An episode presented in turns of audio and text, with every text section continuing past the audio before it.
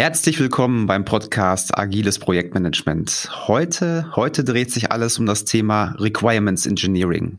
Also die Frage, wie beschreibe ich etwas so, dass es ein anderer versteht und auch so umsetzt, wie ich es will? Und zu Gast habe ich Thorsten Schihatz von den Sophisten und Thorsten ist ein absoluter Experte auf dem Gebiet Requirements Engineering. Und die Fragen, die wir gerne beantworten wollen, sind ja unter anderem, also einmal Requirements Engineering in agilen Zeiten. Braucht man das überhaupt noch? Oder ist das, ist das nicht tot? Dann, auf was sollte man achten, wenn man richtig gute Anforderungen schreiben möchte? Und wie unterscheidet man und wie bewertet man eigentlich gute Anforderungen? Und ist das überhaupt möglich? Aber erstmal, Thorsten, ganz herzlich willkommen. Schön, dass du da bist. Hallo Tino, danke für die Einladung. Thorsten, magst du dich einmal ganz kurz vorstellen und erzählen, was du bei den Sophisten so machst? Ja, äh, ich bin Thorsten, Thorsten Schiarz, bei den Sophisten seit ähm, 22 Jahren. Und was mache ich dort? Requirements Engineering. Requirements Engineering, genauer gesagt, ähm, Definition von Prozessen bei Kunden. Äh, Kunden aus ähm, Automotive, Zuliefererindustrie, äh, Banken, Versicherungen, im klassischen Umfeld, im Ausschreibungsumfeld, im agilen Umfeld, auf Business-Prozessebene oder technisch. Mhm. Also querbeet alles. Und oftmals eben nicht nur Requirements Engineering, sondern eben auch äh, Requirements Engineering im System Engineering. Mhm. Dazwischen sind doch bestimmt Welten, oder? Wenn ich mir den Automotive-Bereich anschaue und dann vielleicht irgendein Startup, was eine App macht, oder? Das sind doch bestimmt Welten, auch von der regulatorischen Seite her. Ja, also äh, genau, was du ansprichst, äh, regulatorische Seite, die, die ganzen Vorgaben, die einzuhalten sind. Äh, wobei am Schluss ist es immer ähnlich. Also vielleicht nicht das Requirements Engineering an sich und vielleicht nicht die Art und Weise, wie ich es beschreibe, aber die Ideen dahinter, die sind meistens identisch. Mhm. Und das ist auch so ein äh, wichtiger Punkt. Äh, du hast vorhin gefragt, so, brauche ich überhaupt noch Requirements Engineering im Zeit von Agilität? Mhm. Und äh, wenn du mich fragen würdest, was ist für dich Requirements Engineering? Äh, und dann würde ich sagen, äh, es ist nichts anderes als Wissensmanagement das ganze Requirements Engineering sorgt dafür, oder die Aufgabe des Requirements Engineerings ist, dafür zu sorgen, dass zur richtigen Zeit Wissen vorhanden ist bei jemandem, der es gerade benötigt. Und das in einer ausreichenden Qualität. Um das zu tun, was er damit tun möchte. So, und wenn du Requirements Engineering in Agilität ansprichst, ähm, fallen natürlich zwei äh, Kreise besonders auf. Das ist der Product Owner. Ähm, der braucht auch irgendwie dieses Wissen. Das muss er sich besorgen. Also er muss auch mit Wissen versorgt werden oder er muss es sich besorgen. Requirements Engineering. Und es ist die Aufgabe des ähm, Development Teams, etwas umzusetzen, etwas zu tun. Und dazu brauchen sie auch Wissen. Wissen, was zu tun ist, was sie machen sollen.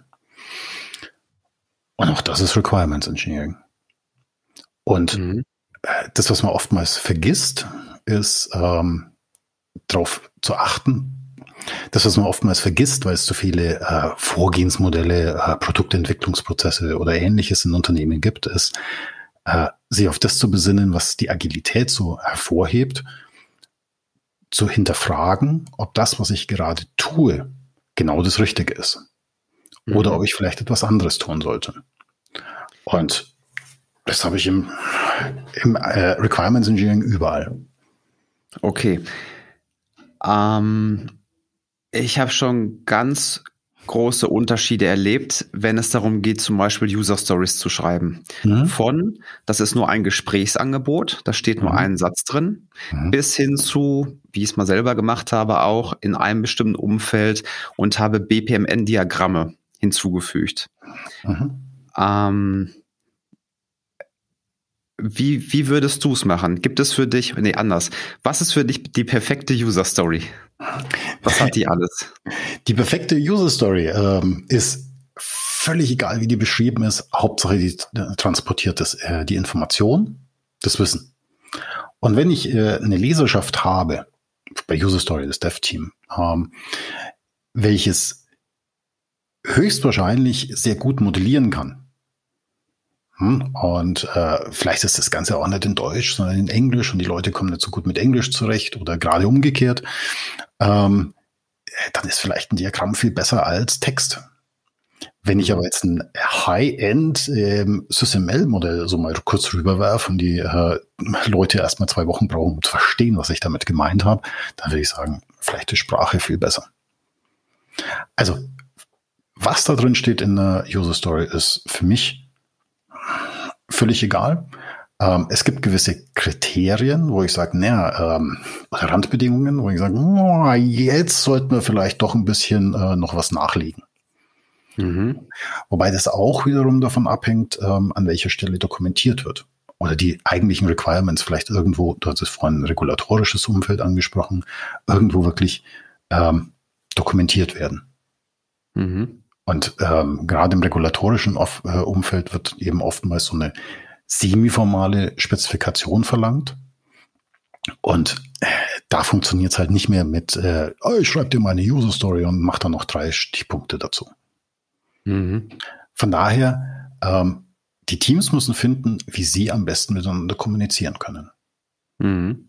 Und ja. ähm, natürlich fühle ich mich äh, total happy, wenn ich da eine wunderschöne User Story ausformuliert habe und mir besonders viel Mühe gegeben habe. Äh, muss aber damit rechnen, dass die äh, Empfänger dieser User Story sagen, boah, das war jetzt ein bisschen too much. Jetzt, jetzt verstehe ich es gar nicht mehr. okay, okay. Was sind denn so die größten Herausforderungen beim Anforderungsschreiben? Also du bietest da, glaube ich, auch Seminare an mhm. und wirst bestimmt auch viele Seminarteilnehmer äh, gehabt haben. Mhm. Und ich könnte mir vorstellen, dass manche Fragen und manche Probleme immer wieder kommen. Mhm. Ja, aus deiner aus deiner Erfahrung heraus, wo werden denn so die häufigsten Fehler gemacht und was sind die häufigsten Fragen? Also äh, ich fange es mal andersrum an. Die häufigsten Fragen sind, äh, wie mache ich das Ding eindeutig? Also so, dass die anderen das äh, bestimmt auf die gleiche Art und Weise verstehen, wie ich das gemeint habe. Und die zweite Frage ist, wann weiß ich denn, dass ich fertig bin?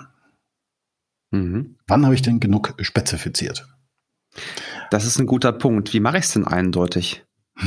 ähm, bei eindeutig müssen wir natürlich auch wieder sagen, äh, eindeutig für wen. Ähm, wenn wir jetzt so im geschäftlichen Umfeld zusammenarbeiten würden im Rahmen eines Projektes, könnte ich zum Beispiel im technischen Projekt, könnte ich gewisse Sachen voraussetzen. Ich müsste es aber nicht so eindeutig machen, dass eine unbeteiligte Person das ebenfalls versteht, sondern es ist immer eindeutig für die Leser. Das ist das Ziel. Das muss jetzt nicht unbedingt der Entwickler oder der, der Konstrukteur sein, ähm, sondern es sind alle, die irgendwie mit diesen Dokumenten in Kontakt kommen. Mhm. Okay. Und, Machen wir mal ein Beispiel. Ähm, ich hätte gerne eine neue Website und mhm. beauftrage eine Webagentur und möchte dazu meine Anforderungen mal aufschreiben. Ne? Mhm. Das ist ein externes Unternehmen. Wie würde ich die jetzt schreiben, damit ich sicherstellen kann, diese Anforderungen sind eindeutig? Gibt also, es eine Schablone? Möchte, ja, äh, wir haben ein Regelwerk entwickelt. Also Sophist hat vor 25 Jahren ein Regelwerk entwickelt. Ähm, das sind 18 Regeln zu einer perfekten, eindeutigen Anforderung. Da sind so Sachen drinnen wie äh, eine Anforderung sollte immer im Aktiv geschrieben sein. Im Passiv ist die Wahrscheinlichkeit, also es ist kein Garant, aber die Wahrscheinlichkeit, dass derjenige, der es tun soll, weggelassen wurde, ist verdammt hoch. Hm? Also so, Daten müssen übertragen werden. Von wem denn? Vom Mitarbeiter mit USB-Stick oder zwei Systeme interagieren miteinander. Das heißt, eine, oder genauer gesagt, das ist die erste Regel, schreib im Aktiv.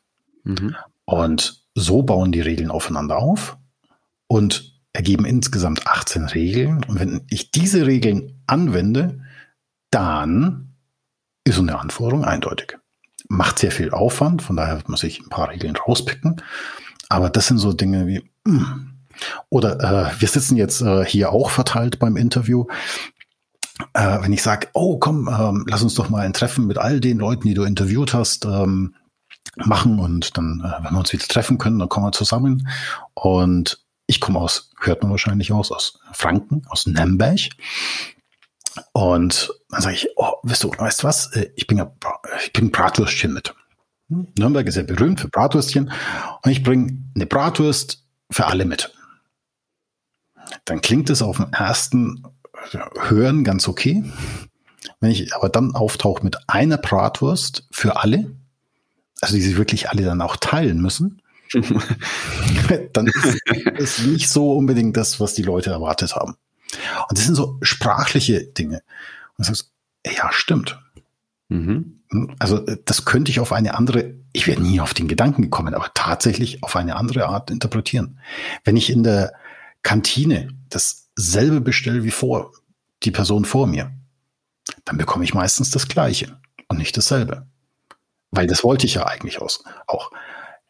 Und unser Regelwerk hat viel mit Sprache zu tun, denn wir sagen etwas und denken immer, wir haben uns gut ausgedrückt. Und dieses Regelwerk hinterfragt gewisse Punkte, um darauf äh, aufmerksam zu machen oder auf Punkte äh, zu kommen. Und man merkt so, stimmt, ich hätte gar nicht dran gedacht, aber tatsächlich an dieser Stelle könnte man diesen Satz anders interpretieren. Mhm. Sehr interessant. Und damit bekomme ich eine Eindeutigkeit hin. Und Hast du noch ein, zwei Regeln für uns als Beispiel? Ähm, Verben. Verben, also Tunworte, Zeitworte. Hm? Also äh, viele Anforderungen drehen sich darum, dass Sachen getan werden müssen. Hm. So, äh, getan werden müssen, ähm, das heißt, es steht da ein Verb und ein Verb braucht typischerweise gewisse Informationen um sich herum, damit es vollständig wird. Das ist sowas wie das Beispiel von gerade eben. Daten müssen übertragen werden. Könnte ich sagen, okay, von wem? Das war die erste Regel. Dann habe ich eine Frage schon beantwortet ähm, vom System. Mhm. Was aber noch fehlt, ist bei Übertragen von wo, wohin. Und oftmals sagen die Leute so, oh ja, Daten müssen übertragen. Ja klar, kann, da kann ich mir was drunter vorstellen. Das ist aber nicht die Frage, sondern die Frage ist, stellt der andere sich dasselbe drunter vor? Oder auch sowas wie, ähm, ist denn das überhaupt plausibel, was dort steht? Also ähm, sowas wie der Geldautomat ähm, muss das, äh, die Deckung vom Konto prüfen. Nein, das wird der Geldautomat nicht prüfen, sondern das wird das System dahinter prüfen. Der Geldautomat wird diese Prüfung veranlassen. Könnte eine andere Interpretation sein. Ähm, oder, und das ist eins der Hauptpunkte, auf die wir achten, ähm, ich hatte gerade Verben erwähnt, manchmal werden diese Verben im Deutschen auch innerhalb eines Satzes großgeschrieben. Das sind dann sogenannte Nominalisierungen. Mhm. Das ist sowas wie die Prüfung, die Identifikation, die Berechtigung. Und wann immer wir solche Punkte finden, fragen wir sofort nach, der Prozess des Berechtigens, ist der Teil des Systems, ja oder nein? Und wenn ja, wo steht er? Wenn jemand sagt nein, dann frage ich, woher kommt dann die Berechtigung? Oder auch sowas wie ähm, eine gemahnte Rechnung oder ein ähm, stornierter Urlaubsantrag. Das sind auch immer so Punkte, ja, damit verbinde ich aber eine Funktion, die irgendwo beschrieben wird, Urlaub stornieren. Mhm. Rechnung mahnen. Und das sind so Punkte, äh, die jetzt an der, äh, die letzten zumindestens, die an der Qualität der einzelnen Anforderungen jetzt weniger ändern, aber dafür sorgen, dass ähm, der ganze Horizont, der Umfang meiner gesamten Spezifikation vollständiger wird, beziehungsweise wenn ich jetzt im ähm, Agilen spreche, äh, die Epics oder die große Version vollständiger wird, ähm, dass da keine Punkte vergessen werden. Mhm. Okay, verstanden, weil dahinter immer ein Geschäftsprozess lauern könnte, ne? Rechnung ja. erstellen zum Beispiel könnte mhm. ein Geschäftsprozess sein. Okay. Genau. Und wenn ich mich darauf beziehe, dann sollte ich überlegen, ob ich diesen Geschäftsprozess irgendwo anders schon mal beschrieben habe. Mhm. Ja. Mhm, verstanden. Sehr interessant. Gut, solange ich das nicht getan habe, habe ich da noch irgendwo eine weiße ähm, Ecke in meiner Landkarte. Mhm. Wäre nicht vollständig dann. Mhm. Ja. Ähm, sehr interessant mit diesen 18 Regeln. Ist das etwas Geheimes von den Sophisten oder kann man sich das irgendwo durchlesen und runterladen? Äh, wir kommen gerne vorbei und äh, erzählen es ähm, im Projekt, äh, im Training oder äh, bei uns auch auf der Webseite. Ähm, wir haben viele Informationen bei uns. Ähm, wir nennen das Wissen for Free. Das sind kleine Broschüren, ähm, die man sich runterladen kann bei uns auf der Webseite, ähm, ohne irgendwas anzugeben, Link klicken und ähm, PDF geht auf. Und okay. unter anderem gibt es eine kleine RE-Fibel und dort stehen zum Beispiel auch diese 18 Regeln drin. Oh, super. Dann würden wir das gerne verlinken später, Thorsten. Mhm. Prima, das ja. ist sehr interessant. Ja, wie ist das denn mit formalen Spezifikationssprachen, beispielsweise mhm. UML? UML ist ja schon ein bisschen älter. Mhm. Ähm, ist das noch State of the Art? Modelliert man heutzutage noch damit oder sagst du, das ist oldschool, es gibt heute etwas ganz anderes? Also ähm, diese äh, Modellierungssprachen definitiv up to date im Businessprozess, äh, im Businessbereich oftmals eben äh, mit dem, was du vorhin angesprochen hast, BPMN. IPK, es gab es früher mal, ähm, die älteren Semester kennen noch diese äh, Tapeten mit äh, grün und rosa, die sich abwechseln. Ähm, das ist äh, durch BPMN eigentlich vollständig abgelöst worden, äh, gerade wenn es in Richtung äh, Process Engines, also automatisierte Prozesse in Systemen geht. In der äh, restlichen Welt würde ich sagen UML, genauer gesagt mit einer Spezialisierung SysML, ähm, super ähm, aktuell, up to date, state of the art, ähm, weil die ganzen Systeme, vor allem die technischen, also Software ist so ein bisschen äh, außen vor, die machen dann mit UML weiter, aber alles, was in Richtung Systementwicklung geht, ähm, braucht eigentlich von der Komplexität her eine Beschreibungsmöglichkeit, die über Sprache hinausgeht. Die eine Sichtenbildung erlaubt, die einen Check auf Vollständigkeit braucht, äh, erlaubt und so weiter.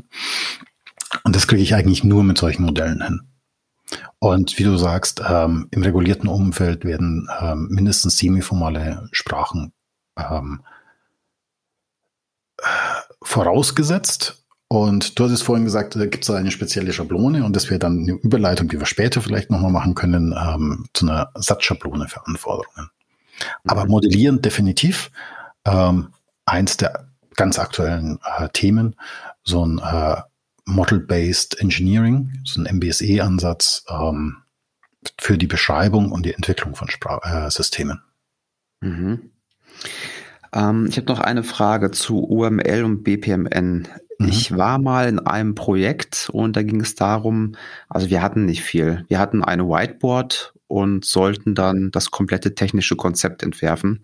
Und ich habe mich dann auch für BPMN entschieden, weil man mhm. halt schön fachlich Dinge klären kann. Man kann auch ziemlich weit reingehen ähm, von dem von dem Business, sage ich mal, zur Technik und kann auch technische Dinge darstellen. Ähm, was mir ein bisschen schwer gefallen ist, wo mache ich die Grenze? Wo sage ich so, bis hierhin ist BPMN geeignet und jetzt, jetzt aber nicht mehr. Jetzt sollte man mal langsam umsteigen auf irgendwas Technischeres wie ein Sequenzdiagramm von UML. Mhm. Gibt es irgendwo die Schnittkante oder würdest du sagen, nö, kannst BPMN für alles nehmen? Bis zum letzten Bit, sage ich mal. Also ich glaube, dass du mit BPMN viel machen kannst, äh, wenn der Fokus ist, Abläufe zu beschreiben.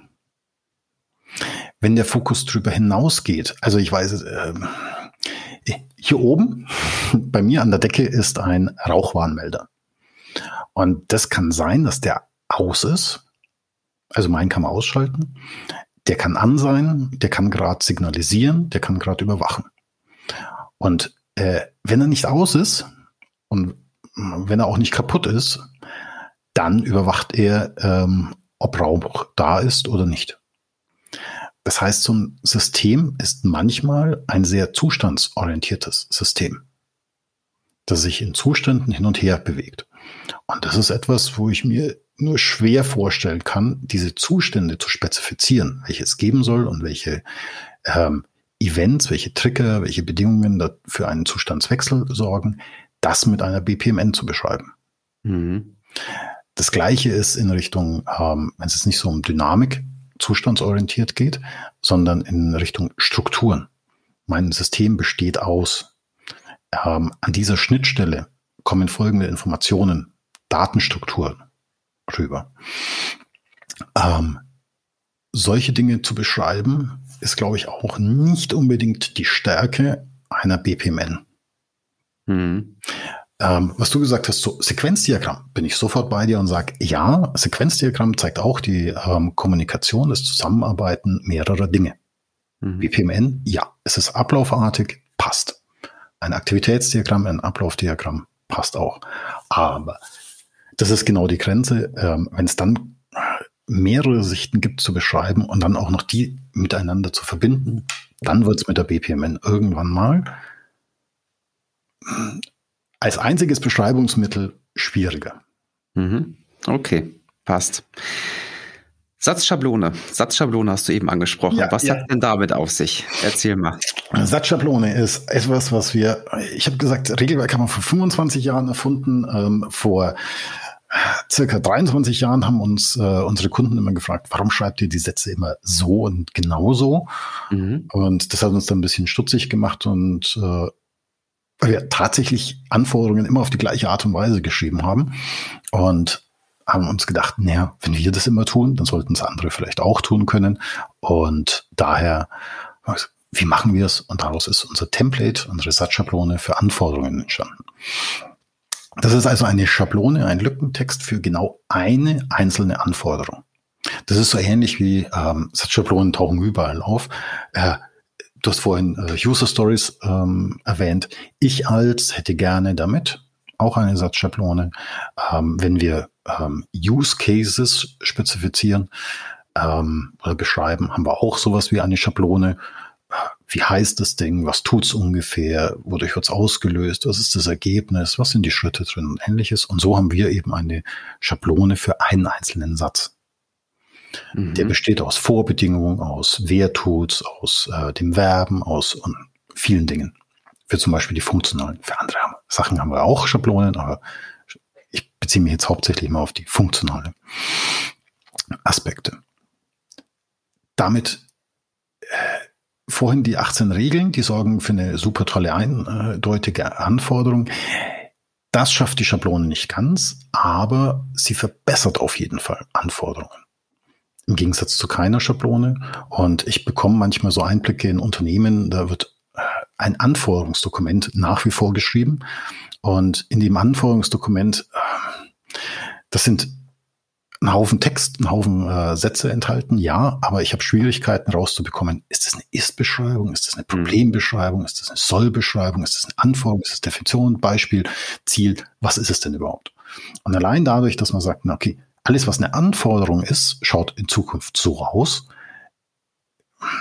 wird schon mal klar, was davon eine Anforderung ist. Erste Verbesserung. Und zweitens mal durch den Satzbau fallen auch gewisse Sachen weniger ähm, ins Gewicht, wie zum Beispiel im Passiv zu beschreiben. Und dadurch werden die Anforderungen auch nochmal besser. Mhm. Äh, wobei man auch dazu sagen muss, ähm, ganz allein sind wir nicht auf der Welt. Ähm, parallel zu unserer ähm, Satzschablone, die schaut auch fast so ähnlich aus, ähm, gibt es noch IRS. Und äh, in letzter Zeit besonders ähm, auf dem Markt gehypt ist Gherkin. Also in mhm. Richtung Test-Driven, Behavior-Driven Development. Was ist das? Wofür setzt sich das ein? Ähm, das wird eingesetzt, um die Akzeptanzkriterien für eine User Story zu formulieren. Und auch dort, wenn man dann reinschaut und sich das dann anschaut, dann wird plötzlich auch so ein, naja, ich schreibe mal hin, wann ich das Ding akzeptiere, eine äh, sehr formale Beschreibung der Akzeptanzkriterien. Wobei inhaltlich wir das gleiche mit unserer Satzschablone machen. Hm?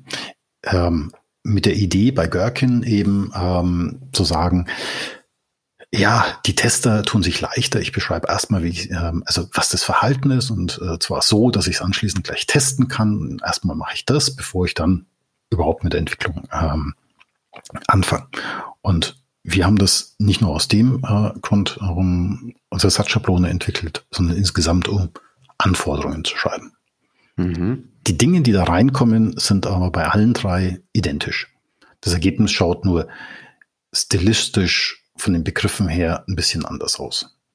Und was ist das Besondere bei Gherkin? Also hast du ein Beispiel oder wie, was macht man da anders? Ist auch der Satzbau dann standardisiert? Der Satzbau ist auch standardisiert und auch äh, Schlüsselworte. Ähm, das ist so wie äh, Gherkin taucht given auf. Aus, mhm. ähm, auf. bezieht sich auf den Zustand. Bei uns heißt es, ähm, solange. Solange das System sich in diesem Zustand befindet, dann. Und so wechseln sich ein bisschen die Schlüsselworte aus ähm, oder durch. Die Position wird, ist manchmal getauscht. Also bei uns kommt zum Beispiel die Bedingung am Anfang. Mhm. Bei IS kommt sie am Schluss. Das Ziel von all den Dingen ist aber immer das gleiche, ähm, Sprache zu formalisieren.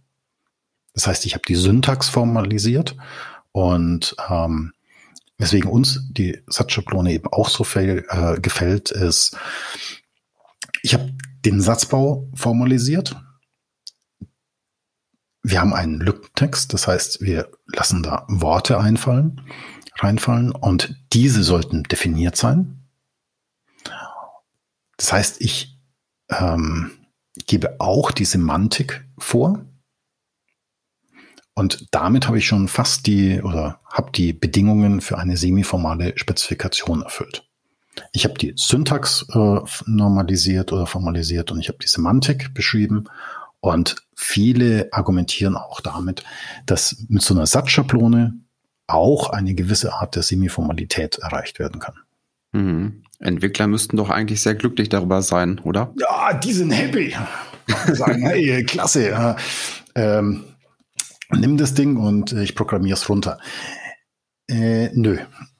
Tatsächlich sind die, äh, sollte man denken, ja, ähm, das ist auch so am Anfang so, ah ja, super, dann kann ich sie programmieren. Ähm, das ist aber meistens dann so, wenn ich auf diese leicht formale Richtung gehe, dann ähm, werden die Dinge meistens unleserlich. Also, wenn ich so einen Prozess beschreibe, und das mache ich ja dadurch, dass ich sage, äh, solange, sobald und falls, ähm, solange ich in dem Prozess bin und äh, sobald es vorher beendet ist und falls die Prüfung okay war, dann musst du jetzt das machen. Äh, oder, weil ich kann ja auch einen Rücksprung haben und dann kommt das noch dazu, das noch, dann kommt eine halbe DIN A4-Seite für die Vorbedingung und dann kommt mal ein Halbsatz, äh, um was es eigentlich geht. Das heißt, im ersten Moment, wenn die ersten Beispiele gemacht werden, sagen die Tester, yeah, dann sagen die Entwickler, ja, super. Das kann ich ja einfach nehmen runterprogrammieren. Und wenn die Leute sich dann draufstürzen und das so richtig intensiv machen, äh, stellt man fest, Eindeutigkeit scheint hochzugehen, die Verständlichkeit geht runter. Und das ist dann wiederum der Zeitpunkt, den du vorhin erwähnt hattest mit, ja, ich habe schon mal BPMN genutzt, um User Stories äh, zu beschreiben, weil die ganzen Vorbedingungen also solange sich ein System in einem gewissen Zustand ähm, befindet und sobald ein Trigger kommt und falls gewisse Bedingungen erfüllt sind, das ist die Stärke einer Modellierungssprache. Mhm. Auch im Bereich von Requirements Engineering. Und dann sagt, kann man sagen, naja, pass auf, das, was da so heftigst beschrieben wird und langsam nicht mehr lesbar ist, lass uns das doch visualisieren und den Rest und gewisse Aspekte lediglich nur noch textuell beschreiben. Okay. Ja, verstanden.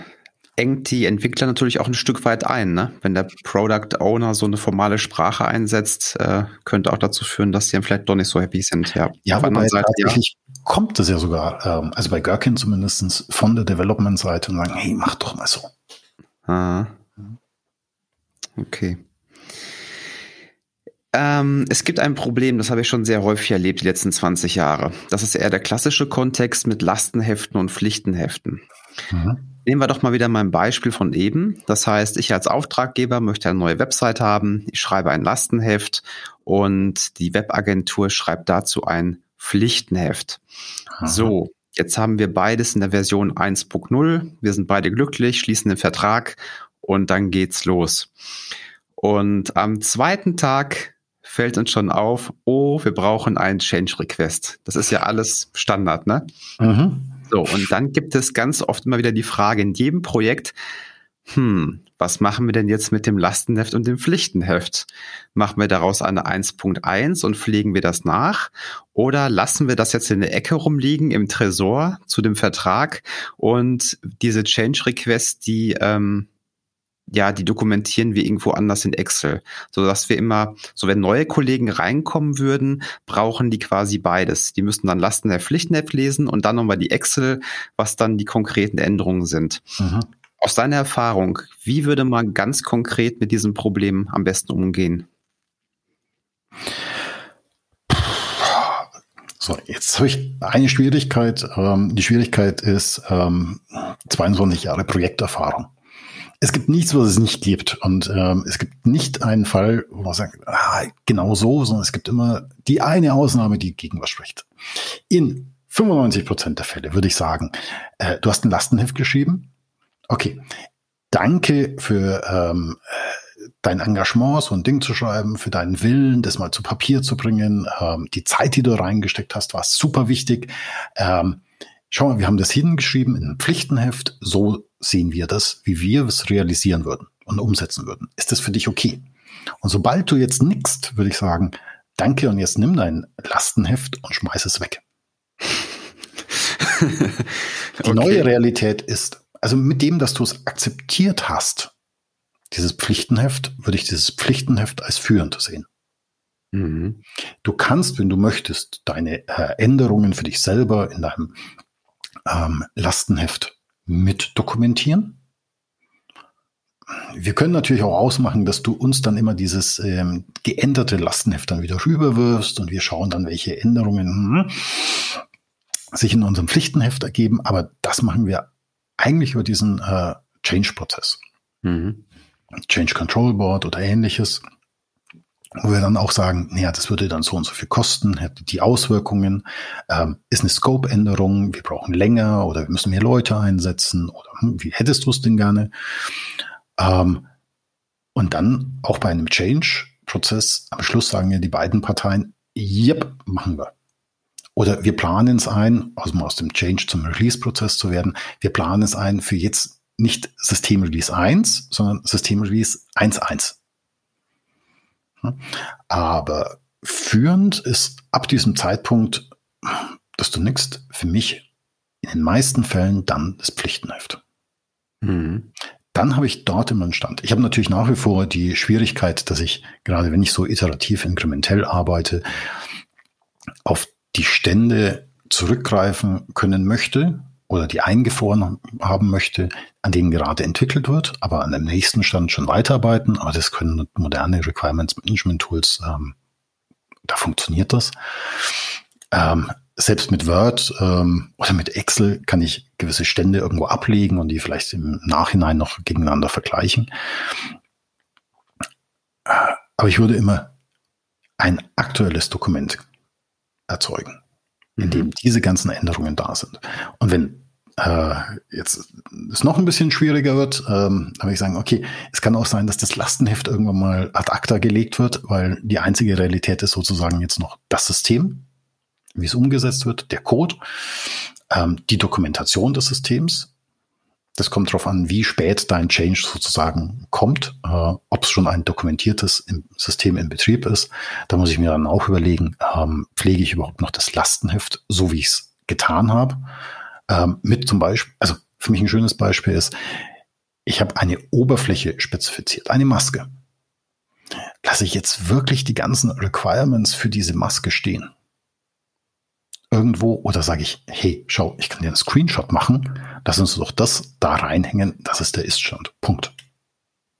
Das ist eine Frage, die ich dann irgendwann, im, wenn das Ding in Betrieb geht, mir überlegen muss. Und das ist ganz deutlich, äh, wird es auch eben im Agilen, wo ich mir auch überlegen muss. Na klar, ich habe ein Requirements Engineering beim Product Owner, ich habe ein Requirements Engineering im ähm, Backlog auf dem Weg zum Dev-Team das äh, Entwicklungsteam macht es selber. Und natürlich auch die Phase danach, ähm, ist das Kunst oder kann das weg? Was behalten wir? Mhm. Was schmeißen wir weg? Ähm, wo schreiben wir äh, vielleicht noch ein bisschen fachlicher etwas und nicht nur ähm, im Source Code irgendwelche Dokumente oder irgendwelche Kommentare? Ja. Ich hätte noch eine Frage zum Entwicklungspfad. Also angenommen, ich möchte jetzt dieses Thema Requirements Engineering professioneller betreiben. Ich bin gerade von der Uni abgegangen, habe meinen ersten Job, vielleicht drei, vier Monate gearbeitet und mir fehlt einfach noch Erfahrung und auch Wissen in dem Bereich. Was würdest du sagen, so auf zwölf Monate vielleicht gesehen, was wäre ein sinnvoller Entwicklungspfad? Also gibt es eine bestimmte Zertifizierung oder eine bestimmte ja, ein bestimmtes Training, wo du sagst, ich würde dieses Training machen, dieses Training machen und dann kommt man schon besser voran. Ähm, du hast äh, gerade schon angesprochen, Zertifizierung. Ja, es gibt äh, den IREP auf dem Markt, International Requirements Engineering Board. Ähm, der IREP bietet auch Zertifizierungen an. Oder genauer gesagt, ähm, der IREP hat sich auf die Fahnen geschrieben, Requirements Engineering zu standardisieren. Dafür hat er Themen selektiert und selektiert immer noch Themen und beschreibt mit Experten zusammen, was denn wichtige Inhalte von diesen Themen sind, die jeder, der sich mit dem Thema beschäftigt, im Bereich Requirements Engineering wissen sollte. Ein Curriculum. Und diese Curriculum, Curriculum, Curriculi, also, äh, diese äh, verschiedenen Lehrinhalte werden dann von Trainingsanbietern umgesetzt, um Trainings zu machen und werden von ähm, neutralen Zertifizierungsunternehmen hergenommen, ähm, um Prüfungen abzunehmen. Und bei den Advanced Levels äh, sogar ähm, Hausarbeiten. Das heißt, man muss eine Arbeit schreiben, die wird dann bewertet und dann erhält man sozusagen das Zertifikat. Yes, du kannst es. Wobei, genauer gesagt, ähm, bei dem Foundation Level ähm, wird unheimlich viel Wissen in der Breite vermittelt, äh, wo es viel drum geht, ich kenne das, ich kann das einordnen, ich weiß, was sich alles hinter dem Requirements Engineering verbirgt. Ähm, wenn ich es aber dann nicht tue, anwende, dann verfällt natürlich auch wieder dieses Wissen. Und es ist im äh, im Fall Foundation Level sind das drei Tage mit sehr viel, oftmals auch theoretischem Wissen, weil die Zeit fehlt, um intensiv zu üben, um äh, eine gewisse Breite zu vermitteln. Und dafür ist das Training richtig gut geeignet. Es standardisiert. Ähm, die Leute reden nicht mehr aneinander vorbei. Die wissen, äh, was im Bereich Prüfen alles möglich ist, äh, was im Bereich Ermitteln, Dokumentieren möglich ist, ähm, welche Sachen es gibt. Und das wird ihnen eingebläut und das, das funktioniert auch.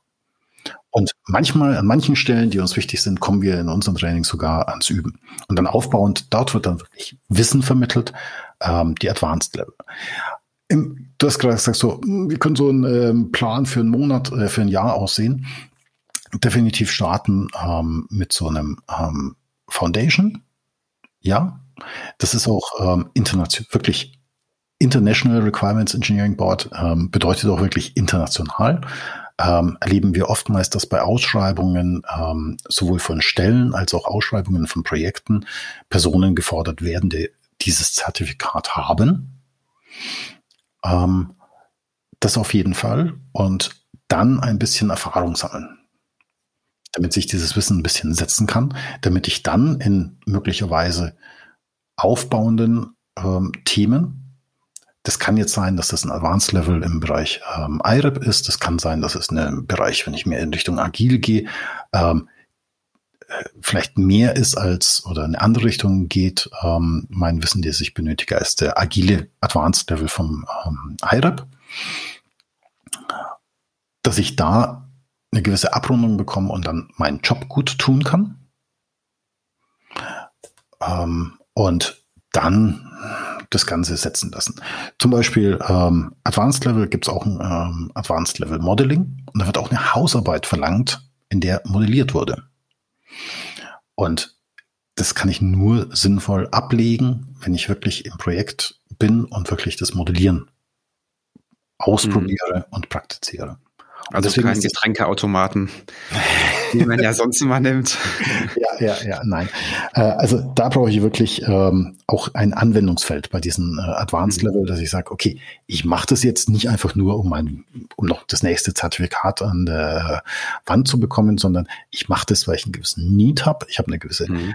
ähm, äh, Bereitschaft, etwas zu tun, aber ich habe auch eine gewisse ähm, Druck, etwas zu tun.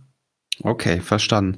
Das heißt, eine Idee wäre für die zwölf Monate, ich würde erstmal den IRAP Basic machen, mhm. um die Nomenklatur zu verstehen. Und äh, damit wir vom selben sprechen, ich habe dann schon mal einen schönen Orden aber mhm. das hilft mir noch nicht so stark weiter. Und dann vielleicht mit so einem Patenprinzip, dass ich mitlaufe im Projekt und tue das dann wirklich, schaue mir das an, mache Dinge selbst und dann vielleicht parallel auch diesen IRAP Advanced, um da dann diese Hausarbeit im Projekt durchführen zu können. Ja, da das wird äh, so, so Modellieren oder ähm, Ermittlungen oder agil. Das mhm. kommt oder äh, kann auch sein, dass ähm, der nächste äh, Schritt dann wäre, weil ich merke so, oh, ich bin Zuliefererindustrie, komplexe Systeme, technische. Vielleicht würde mir eine System Engineering Schulung gut tun. Mhm. Bietet ihr wahrscheinlich alles an, oder? Ja, ja, natürlich, natürlich, natürlich. Definitiv, ja, ja. Okay. Zufälligerweise auch bei uns im Repertoire äh, unseres Trainingsbereichs. Ja, prima. Aber, Werden wir auf jeden Fall verlinken. Ja, das machen wir. Genauso gut wie die 18 Regeln. Bin ich sehr gespannt. Mhm. Prima, prima. Ähm, gibt es noch etwas von deiner Seite, wo du sagst, das würdest du noch gerne loswerden in dem Bereich? Sowas wie drei Tipps auf jeden Fall, die kann ich jedem mitgeben, wenn man Anforderungen schreibt. Achte auf jeden Fall auf diese drei Tipps zum Beispiel. Das ist, dann hat man schon mal viel gewonnen. Hm, es gibt eigentlich, äh, ja, zwei Tipps. Äh, auf das ich das runterbrechen würde, ist, ähm, schreib die Anforderungen für deine Leserschaft. Mhm. Und ähm, wenn du der Meinung bist, du bist fertig, dann bist du fertig. Das war so ein Punkt, den du vorhin noch äh, gefragt hast. Was sind für dich die wichtigsten Punkte? Ähm, einer davon war auch noch, ähm, wann bin ich fertig? Mhm. Wann höre ich denn auf? Wann habe ich genug spezifiziert? Und ähm, das ist auch ein sehr großes Feld. Ein, äh, zuerst vielleicht ein bisschen philosophisches Feld, aber dann äh, mit sehr viel Praxisnähe äh, verbunden. Ähm, was darin mündet, wenn du der Meinung bist, du hast das Beste in der Zeit, die dir zur Verfügung stand, getan, dann bist du fertig. Dann lass dir von keinem einreden, du hast irgendwas vergessen.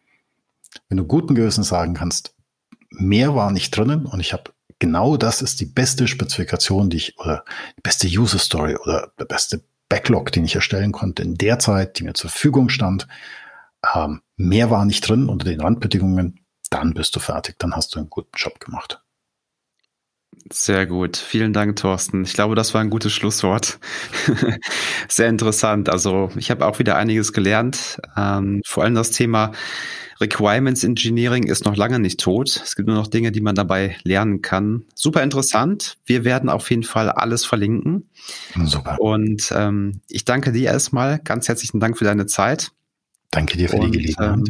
Ähm, alles klar. Und ich wünsche dir noch einen schönen Tag. Mach's gut, Thorsten. Dir auch. Tschüss. Tschüss.